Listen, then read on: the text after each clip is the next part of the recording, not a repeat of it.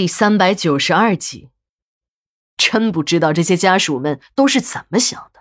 如果出发点仅仅是找出死因，那么一般的法医也足可以胜任了。这解剖流程基本都一样，都是先打开胸腔和腹腔进行脏器的取样后，如果有必要的话，再打开尸体的颅骨做一下脑组织的取样，然后把这些样本分门别类，再送到实验室去检验。等结果一出来，一个完整的解剖过程便也结束了。如果说实验室的部分还要用到一些精密的仪器，那这解剖尸体的活儿的确算不上什么技术活了。早在建馆之初，那时的公安局还没有配备法医，更谈不上什么法医实验室了。一个简单的样本检验也要送到当时省厅的实验室。如果真的涉及到了解剖，都是由警察自己动手。但真实的情况却是，没有一个警察愿意干这个活儿。想请医生吧，哪个医生都嫌晦气，宁可不赚那十块二十块的补助，也不干这个给死人开膛破肚的活儿。最后，办案人员没有办法，便打起了我们管理的主意。说实在的，在那个时候，解剖每具尸体都会有十元到二十元的补助，这在当时不是个小数目。老王曾经跟我们说过，他那时的工资仅次于史馆长，也只有三十几块钱。在馆里，只有老王，还有死去的老孙头和老潘头做过这些事情。听老王说，他自己只是在手头实在紧的时候，才会偶尔的做一回。老孙也是，只有那个老潘对这种事情很感兴趣，但他呢，也不和老王、老孙抢。只要是老王和老孙不愿意做的，老潘都是来者不拒。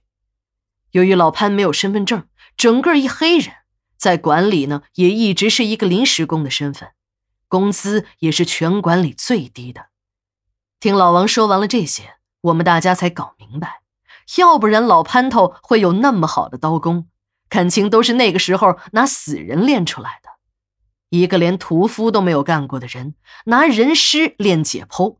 能练到像老潘和老王一样纯熟的刀工，把人体的每一块骨头、组织都掌握的滚瓜烂熟，那得做多少次？想想我们上解剖实践课时，把每一具尸体都划得稀巴烂，还是有同学找不着门道。老王每次说起这些经历，都会很感慨，说现在的公安局里有专业的法医了，开膛破肚时呢，用的都是小刀，他们那个时候。只要是胆子足够大，拿把菜刀、斧头，再用上一把子力气，这活儿啊也就干完了。有时我很好奇，便会问一下，他们这样暴力破拆尸体，接下来如何对内脏取样时，老王竟然用非常奇怪的眼光看我。取样？你说的是心、肝、肺、肠子、肚子之类的东西吧？我说你们这些文化人啊！把问题搞得如此复杂，你说开膛破肚的目的是啥呀？不就是把这些东西每样都切下来一小块来啊，找个塑料口袋一装？那个给脑袋开瓢就更没技术含量了，只要一把斧头，啥事都能搞定了。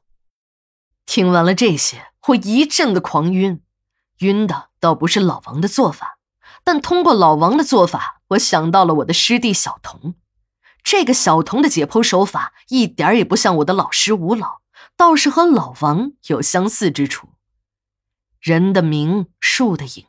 由于当年老王和警方的不断合作，让他的名气变得很大。有时候这名气大了也没什么好处。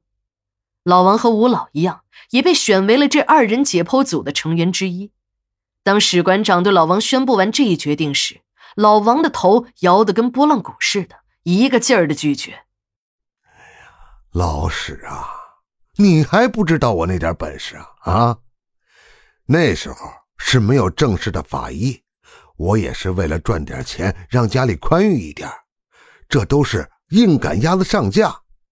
现在，名牌大学毕业生法医多了去了，有他们在，什么干不了，非让我一个老头子上去现眼。